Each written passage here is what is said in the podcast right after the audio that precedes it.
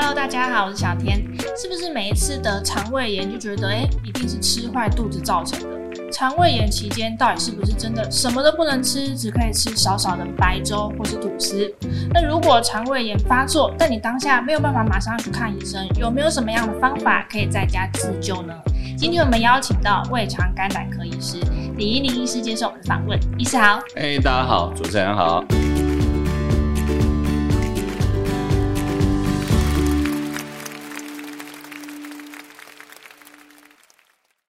医师想要先请教一下，这有时候突然肚子很痛，嗯、那又有点拉肚子啊，呃，肚子开始绞痛啊，就说哎，我是不是得了肠胃炎？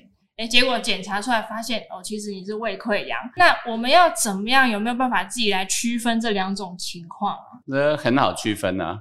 我们这样讲哈，肠胃炎通常来讲，你没有你每天在肠胃炎的啦。嗯。好，通常来讲的话，就是没事没事没事。哦，哇哇，好痛好痛，这个比较像肠胃炎，它是一个突然发生的一个情况。好，因为你要是每天都这样痛，老早有有什么病很大很大的啊。嗯。然后如果说是胃溃疡、舌子肠溃疡这一类的话，是这样。我们讲说哈，胃溃疡什么舌子肠溃疡，就好像你嘴巴破一个洞，你嘴巴破一个洞的时候，你不是突然哇痛到快死掉这样，不是哈？嗯、嘴巴破一个洞哦。碰到稍微痛一下，碰到稍微痛一下，所以你的胃溃疡或者十二指肠溃疡就是这样若有似无，哎，有时候痛一下，有时候好一点，啊，有时候又痛一下，这种比较像是溃疡性的痛。哦，那这个其实还蛮容易分的。所以可以从发作的情况先自己稍微评估一下，有可能是什么样子。是。那肠胃炎它一定是我们吃坏肚子、食物中毒害的吗？有没有什么其他的原因？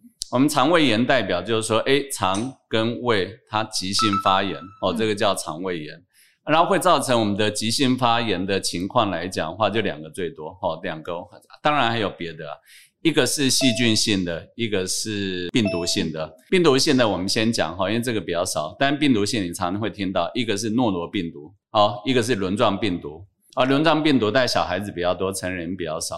轮状病毒就拉一拉肚子啊，然后小孩子哇哇哇哭一哭就算了啊，所以它很快就会过去了。诺罗病毒的话，你只要大概在冬天左右啊，过年前后啊，你就会听到政府又公告了，诶，我们最近诺罗病毒好的一个盛行又开始了哦，在急诊有多少人哦？而诺罗病毒是一种病毒嘛，病毒的话传染力很高，哦，传染力很快，然后但是它好处就是冬天比较多，夏夏天比较少。但是它不一定会直接是需要吃到食物的，比如说今天如果说小天回家哦，然后你刚好家里面有人有也类似这种诺罗病毒感染，你刚刚没事哦，稍微稍微接触一下，呃，就中了。你不用不用跟他同一天同一个地方吃东西哦，病毒就有点像我们现在的 COVID-19 哦，其实它传染力是高的。有的人会把它叫做是肠胃型感冒。我们的诊所一大堆都是这样讲哦。不过我觉得没有这个词了，哈、嗯，就我们的教科书上是没有这个东西啊，所以一般来讲，我们就就认为说啊，就肠胃炎啊。但是如果说反正大家也听得懂哦，就肠胃型感冒就是这一类啊，就病毒性引起的肠胃炎。哦，那另外还有一种是细细菌嘛，好，细菌的话，最近有一间很大间的哈的饭店，最近刚发生哈，就是在南部的某一间大饭店。然后那个就细菌性肠胃炎，细菌性肠胃炎就是吃坏东西了。嗯，那个食物里面带有的细菌或者毒素，然后就吃进去，影响到胃，就胃急性发炎；影响到肠子，肠子就急性发炎。好啊，然后影响到胃，胃发炎之后会恶心，会呕吐，然后会有时候腹绞痛。嗯，然后如果说影响到我们的肠子，肠子本身来讲的话，就是落塞，哦，就一直拉肚子。它有时候引起发烧啊，有时候引起胃寒这一类的东西。造成细菌性比较常见的几个，第一个当然最常见的大肠杆菌，然后第二个是最近很红的海洋弧菌哦，新闻最近都有叫海洋弧菌，当然还有别的哦，像像沙门氏杆菌，这个稍微不一样哈。大肠杆菌就很常见哈，你今天去买吃个串冰啊，冰里面上面很多一那个验起来说很多生菌素高，都是大肠杆菌。超标的新闻。饮料啊，好。你吃什么买？不能再讲了哈，不然不然会被告啊哈。很多食物不干净的啊，你去夜市吃东西，有时候不小心吃的都是大肠杆菌了。如果说是海洋弧菌，最常见就海鲜了。哎，其实鹅啊那种有壳的贝类，那个里面一大堆。你要吃生蚝，常常都是，比如说生的东西啊，海鲜之类，就很多海洋弧菌。然后如果说是沙门氏杆菌的话，基本上就蛋了，鸡蛋上面很多那个沙门氏杆菌，如果说没有洗干没有洗干净啊，或者污染到，就是这个。不过细菌性有很多了。大家的症状其实都差不多啊，就是看影响到胃比较厉害，就恶心呕吐、嗯、哦，然后影响到肠子比较厉害，就肚子绞痛，然后一直绞，然后再就去落塞，去拉肚子这样。了解。那如果今天假设我突然发作了，嗯、诶那我自己判断应该就是肠胃炎，那医师会建议我们可以自己先吃个胃药来舒缓一下这个肚子痛。那当然可以啊，好，因为为什么？因为肠胃炎其实还蛮多的，哈，其实我想我们在座，其实大家。应该小天可能也有经验过哈，然后突然之间跑去跟家人好了哈，去去逛夜市，然后回来，哦，哇，痛痛痛痛啊，那个就是了，那个就知道有一些带有细菌跟毒素的东西，可以自己先先处理啊。肠胃受伤之后，你给麦哥一滴酱哈，就稍微让你的肠胃稍微休息，先不要吃东西啊，至少它的负担比较轻，越吃之后反而越越糟糕。第二个是我们常常跟大家讲，就是说，哎，其实肠胃炎它引起是一个很重要是肠胃痉挛。嗯，然后搅在一起啊，大家好像觉得好像肚子里面在在怕吸感哈，在在在搅，在这种情况底下的话，其实我会跟我们病人讲说，让热敷一下。哦，热胀冷缩嘛，你看给你脚抽筋的时候，就是稍微热敷一下比较快嘛。啊，但是不一定有效了。哎，很痛的时候，其实这也不一定有效。就希望还是可以多多少少舒缓。试试看嘛，因为有时候。外面天气也很冷，也下雨啊，又夜黑风高，也不想去急诊。去急诊搞不好先被戳鼻子啊，所以也很讨厌。所以就在家里面就想说自己先处理一下，这个是可以哈。好，等一下我们再跟大家讲说哈，如果说很严重的情况，你一定要找出来哈。就如果说你不就医可能会完蛋那种情况，这个一定要知道。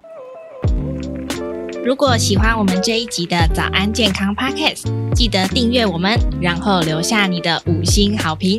还有其他想听的内容，也可以留言告诉我们哟。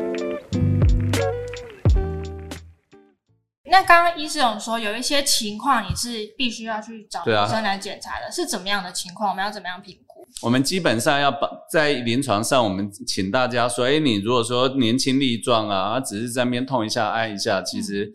在家处理也可以啊，但是有一些危险性，当然要要注意啊。最重要几个，第一个老的啦，老的有时候你根本他症状不明显嘛，老的跟小的嘛，很小的那个有时候一一拉就脱水了啊。再来呢，就是就是如果说我们身有重病的啦，譬如说我们身体有有些人是有免疫系统的问题，他身体比较虚弱啊。他即使说好像一般的人拉一拉肚子就算了，但是有可能拉肚子之后引起严重的问题。我举一个例来讲，这样大家比较听得懂。我们刚才提到海洋弧菌哈，它有一个危险性，譬如说它对什么人最危险？肝硬化的人啊，因为肝硬化的人他本身免疫系统不好，海洋弧菌菌去到身体之后，它不是引起拉肚子而已，它会引起败血症。啊，所以那个很多再来一次拉肚子，过来就就拜拜了哈。所以基本上是这样哈。如果说以族群来讲，太老的、太小的，还有本身身体疾病、免疫系统比较不好的，诶，记得哈，这个赶快就医，这个不要在家里面玩了，不小心会玩出人命出来的。第二个问题就是症状上，如果说严重的，严重就是恶心呕吐严重，好，然后发高烧不会退，啊，再来是大便除了拉肚子之外，而且还有出血啊。已经拉出血了，这个当然要赶快就医啊！最怕它变成败血症的事情就严重了。那如果说，哎，今天是已经稍微有点舒缓了，准备要来吃东西了，嗯，有些人会觉得说，哦，我肠胃炎，我就只能吃白稀饭。嗯，那医师会建议怎么样吃？基本上哈，因为肠胃炎之后代表说，怎样肠胃受伤了嘛，嗯、受伤之后它的消化就变弱嘛，所以你千万不要让它工作太多嘛。啊，然后我们就回过头来看，什么样的东西对你的胃的负担最大？油脂类最大，哈，我们在所有的消化里面，哈，最消耗你的那个肠胃的功能就是油脂，所以我们通常来讲，第一件事就是说，啊，已经比较好了哦，开始要吃了，你就不要吃油腻的东西嘛。第二个就是什么冰的了，哦，热胀冷缩嘛，热胀冷缩的结果的话，你又好不容易已经刚刚好不容易。慢慢没有再痉挛了，那当然冰的东西啊，生冷的、啊、腌制的啊这一类的东西暂时先不要吃。啊，第三个就是乳制品了。好，乳制品本来就有很多人乳糖不耐症啊，乳制品，然后你如果说你一直照吃的结果的时候要继续拉，所以我们通常来讲都是这三类的东西先不要吃啊。那我还有听过一个说法，说蛋白质也尽量先不要，因为胃会消化蛋白质，那不要再让它工作。可是又有人说，诶，要吃蛋白质，你的抵抗力才会好。那要怎么样取舍？我们其实哈，你的抵抗力不会因为一天不吃就就没有抵抗力哈，嗯、所以其实那个不不是很重要。其实最重要就是这时候你要希望说阿弥陀佛，让我们的胃哦，让你的肠胃赶快能够慢慢恢复啊。所以不用在意说一天两天哈，如果说会不会会营养不良，不会了。至于说哈蛋白质可不可以吃，其实蛋白质本身来讲，跟我们的淀粉类其实它的它的消化其实没有差太多了。哦、简单讲，如果你今天如果说蛋的话，你去给它煎个蛋。呃，很多油的蛋，这个蛋不好嘛。如果说你用吃一点蒸蛋，其实也没什么油脂，其实我觉得那个是是可以的啦。重点还是不要油腻的，不要冰的，不要让肠胃的负担太大，是这样子。嗯，嗯那呃，其实有一些人会觉得说，哎，我常常拉肚子，那我是不是要多补充一些电解质，然后喝运动饮料？那医师是赞成这个说法的吗？你要补充一下，其实还好哈。运动饮料不能当做电解质啦，哈，因为台湾的运动饮料基本上我们认为是糖水。哦，我觉得基本上是糖水啊，所以其实补一下无妨了哈。但是基本上，如果说你正在拉得很厉害的时候，就沾一下沾一下就好了。你喝太多，其实它也消也吸收不了，因为那时候肠胃自己那个已经生病了嘛，它是没有办法好很好去代谢这些事了。其实还是补充白开水，然后避免脱水是比较好的。其实这样就可以了。嗯，了解。好，那今天呢，我们就学到很多肠胃炎的自救法则。那谢谢医师接受我们的访问，感谢医师。那节目我们就下次再见喽，拜拜。